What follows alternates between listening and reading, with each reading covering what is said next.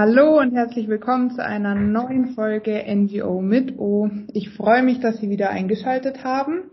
Heute mit einem ganz spannenden Thema und zwar Projekte im Fluss halten oder auch Konfliktberatung innerhalb von Organisationen. Und ich freue mich, dass ich dazu den lieben Herrn Christian Walter bei mir habe. Hallo, schön, dass du da bist. Hallo, vielen Dank, dass ich heute dabei sein darf. Gerne, ich freue mich. Das ist ja jetzt schon auch ein sehr spezielles Thema, Konfliktberatung. Äh, wie, wie bist du denn dazu gekommen, lieber Christian? Wir beschäftigen uns seit vielen Jahren mit dem Thema. Ich berate in der Lösung, Lösungsberatung viele Unternehmen, viele NGOs schon seit Jahren. Und da geht es ja eigentlich erstmal immer um Optimierung, Prozesse, Kosten oder Organisationsoptimierung. Und dann stößt man immer irgendwann auf das Thema Kommunikation. Da ist mir aufgefallen, dass das Thema Kommunikation eigentlich immer im Hintergrund dann das Thema Konflikt hat. Und dadurch sind wir auf die Idee gekommen, uns da mal ein bisschen näher mit zu beschäftigen, weil das ja eigentlich nicht so gerne gesehen wird, das Unwort Konflikt im Unternehmen. Das ist so ein bisschen schwierig äh, anzusprechen. Ja, Konflikte haben wir nicht, das lösen wir selbst. Unsere Führungskräfte sind ausgebildet. Aber da ist genau der Haken. Ausbildung ist das eine, Anwenden das andere. Und wenn man dann in dem Thema irgendwie mit involviert ist, dann wird es schwierig. Vor allem ist man ja als Führungskraft oft auch nicht außen vor, sondern ähm, hat ja da irgendwie auch vielleicht eine subjektive Sicht drauf. Das ist eigentlich eine der Hauptaufgaben der Führungskräfte, in irgendeiner Form sich mit Konflikten zu beschäftigen. Und so in den Untersuchungen, die wir so kennen, heißt es, 40 Prozent der Arbeitszeit sind die Führungskräfte damit belastet, irgendwelche Konflikte zu lösen. Und das ist dann halt wirklich eigentlich sehr schwierig. Das ist ein bisschen Spagat zwischen den inhaltlichen Themen, die wahrscheinlich trotzdem ja bei den Führungskräften noch mit auf dem Tisch liegen und dann eigentlich der Anforderung, dass sie sich viel um, um die Mitarbeitenden und um die Konflikte kümmern müssten. Das ist ein voller Terminkalender wahrscheinlich. Der volle Terminkalender ist das eine und das andere, was du auch gerade angesprochen hast, sich um die Mitarbeiter kümmern, ist dann eigentlich, fällt dann hinten runter. Das, die fachlichen Themen dürfen ja nicht hinten runterfallen und dann kann ich mich um die Mitarbeiter nicht kümmern, weil ich irgendwelche Konflikte lösen muss. Und das ist uns so aufgefallen, dass man da eigentlich sehr viel mehr tun könnte, wenn man auch sich ein bisschen Hilfe von außen holt, um das Ganze mal eher zu strukturieren glaube ich. Und von außen ist man da natürlich auch in der ganz guten Situation, dass man zum einen der Sparringspartner ist, aber zum anderen ja auch wieder geht und dann als externer, unparteiischer Schiedsrichter drauf kann. Genau, dieser unparteiische, der hilft nicht nur beim Fußball, der hilft auch in Unternehmen und in Organisationen. Und welche Konflikte begegnen wir in der Praxis dann am häufigsten? Äh, es ist, es ist eigentlich so die, die typische Auswahl, die man eigentlich kennt. Es gibt ja so viele Arten von Konflikten. Der Zielkonflikt, wo will ich denn eigentlich hin? Der eine will nach rechts, der andere will nach links. Oder Bewertungen, wie bewerte ich denn jetzt einen Erfolg? Ähm, welche Maßnahmen sind die richtigen, die wir jetzt treffen? Das sind so Themen, die wichtig sind auf der einen Seite, aber dann halt aus verschiedenen Positionen betrachtet werden. Oder auch das Thema Verteilung. Wer kriegt welches Budget oder wer kriegt welches Gehalt? Das sind so Themen, die in Unternehmen immer wieder auftauchen. Und auch vielleicht Verteilung also im Hinblick auf Erfolg. Wer hat welchen Anteil an erreichten Zielen? Da, das ist, da, da geht es dann auch schon in, den, in, in eine der nächsten Dinge, die, die man ja gar nicht so gerne hört, Beziehungskonflikte oder Rollenkonflikte.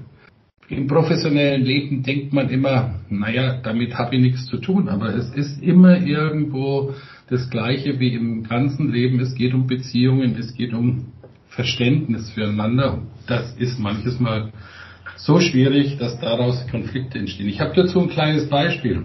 Wenn man sich vorstellt, ich habe eine Zahl 6, die malen wir mal auf den Boden. Ja, und dann stellt sich einer so hin, dass er die Zahl 6 sieht und der andere stellt sich gegenüber. Was sieht der andere denn? Die neun, tendenziell. Eben, genau, tendenziell die neun. Und genau da ist dann, die Sichtweise ist von beiden Seiten aus richtig. Was hilft in solchen Dingen ist, dass man sagt, jetzt stell dich doch mal auf die andere Seite um mal die Perspektive des anderen einzunehmen. Das sind so Veranschaulichungen, dass man mal versteht, was ein Konflikt bedeutet, weil es ist oft eine Sichtweise, eine Position, die man einnimmt.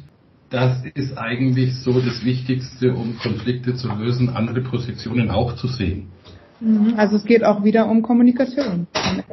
Es geht immer um Kommunikation und es geht auch darum herauszufinden, was will der andere denn eigentlich? Also das eine ist eine Position. Wenn man jetzt im Geschäftsleben mal schaut, ich habe einen Auftragnehmer, dieser Auftragnehmer zieht seine Leute von meinem Projekt ab und ich weiß gar nicht warum. Und da gibt's dann die Dinge und sagen, ja, hier, ihre Mitarbeiter arbeiten nicht mit und so weiter und so fort. Und das haben wir auch schon erlebt, dass dann eigentlich das Budget entweder nicht gestimmt hat oder das Geld nicht rechtzeitig geflossen ist. Und dann macht natürlich der Auftragnehmer Folgendes, zieht seine Leute dahin ab, wo er Geld verdienen kann und wartet einfach mal ab, bis wieder Geld kommt, dann mache ich weiter. Und das sind Dinge, die kann man einfach leichter hinterfragen. Wenn man sich mit dem Thema des Interesses auseinandersetzt und nicht immer nur mit der Position, ich will, dass das fertig wird, das hilft dann manches nur gar nicht so weit. Und gibt es dann in dem, in dem Umgang mit Konflikten einen Unterschied zwischen der Profit- und der Non-Profit-Welt? Ich muss sagen, ja und nein. Das ist mal das eine. Und es geht immer um die Dinge, Abläufe, Veränderungen, Verteilung. Das ist gleich. Was ich bei Non-Profit-Organisationen festgestellt habe, dass es meist mehr um die Sache geht. Da steht die Überzeugung dahinter, etwas zu tun und das Ziel ist im Mittelpunkt und nicht das eigene Ziel, sondern das Ziel, etwas erreichen zu wollen. Mhm. Und dadurch gibt es oft sogar viel mehr Emotionen, etwas voranbringen zu wollen, weil ich irgendjemand anders helfen will. Und beim Unternehmen geht es eher um Geld, Macht, Erfolg. Das steht da mehr im Vordergrund. Gibt es dann sozusagen auch Do's and Don'ts im, in dem Bereich Konfliktlösung? Also was ich auf keinen Fall tun darf, ich darf die Konflikte nicht ignorieren. Da äh, erinnere ich mich an ein Gespräch mit einem Fußballmanager eines Bundesliga-Clubs, der sagt, wir haben keine Konflikte. Und man sieht eigentlich jeden Tag, dass da irgendwas passiert. Und wir regeln das alles selbst. Das funktioniert nicht. Nehmen wir das private Beispiel. Schauen wir uns in, in unseren privaten Umgebungen um. Es gibt immer irgendwelche Konflikte und die kann man auch nicht ignorieren. Und das Gleiche ist im Arbeitsleben. Und was da wichtig ist, dass ich immer irgendwelche Regeln brauche. Ich nenne das immer Leitplanken. Wenn Menschen, Mitarbeiter Leitplanken haben und das dann einhalten können und wissen, wie sie mit solchen Dingen umgehen können. Und das Wesentliche ist auch noch dabei zu sehen, dass es öfters mal eine Vermischung zwischen geschäftlichen und privaten Interessen passiert. Das muss man manches Mal wirklich professionell trennen. Dann hilft ein Handwerkszeug für Führungskräfte und für Mitarbeiter dann auch wirklich weiter. Wie läuft denn dann eine typische Konfliktberatung ab? Wir haben verschiedene Vorgehensweisen entwickelt. Es gibt einerseits den Ansatzpunkt, wenn wir neue Projekte haben, dann kann man das von Anfang an in eine neutrale Projektbegleitung integrieren in ein Projekt. Dass Konfliktberatung sozusagen nur ein Baustein ist von einer Prozessbegleitung? Genau, also als Unterstützung der Projektleitung neutral allen zur Verfügung zu stehen, dass alle von Anfang an wissen, wenn sie Konflikte entstehen, wenn verschiedene Sichtweisen da sind, dann ist einer da, der das auch neutral bewerten kann und da auch helfen kann. Wir sind dann bei solchen Projekten von Anfang an mit dem Boot und nehmen auch an den Projektsitzungen teil. Man glaubt nicht, dass das am Schluss billiger ist, wie wenn man die Sachen laufen lässt. Du bist ja nämlich auch in dem Bereich Prozesse und Verfahren zu Hause. Also das ja. wäre dann sozusagen so eine Prozessbegleitung von Anfang an dabei zu sein und um dann auch sich schon im Falle eines Konfliktes da als äh, ja, Schiedsrichter hier bringen zu können. Richtig? Also ich, ich, ich sehe das nicht mal als Schiedsrichter, sondern eigentlich als derjenige, der die, der die beiden Beteiligten oder die beiden beteiligten Parteien denen helfen kann, Wege, Lösungswege aufzuzeigen, sie dabei unterstützen kann, aber lösen können das die Beteiligten selbst nach unserer Erfahrung. Weil sie brauchen halt nur manches Mal die Hilfe, dass sie von der einen Seite auf die andere Seite gucken können. Also Moderation und Mediation ist dann gar genau. so ja. unbedingt ein Teil des Ganzen. Das ist eigentlich aus der Mediation heraus entwickelt. Meine Frau und ich haben vor fünf Jahren die Mediationsausbildung gemacht und haben dann festgestellt, das Verfahren ist in den meisten Projekten Mediation zu hart, weil es ein sehr strukturiertes Verfahren ist. Und daraus haben wir dann die Begleitung entwickelt von Projekten. Und wenn man dann die Mediation braucht, kann man die immer noch einsetzen.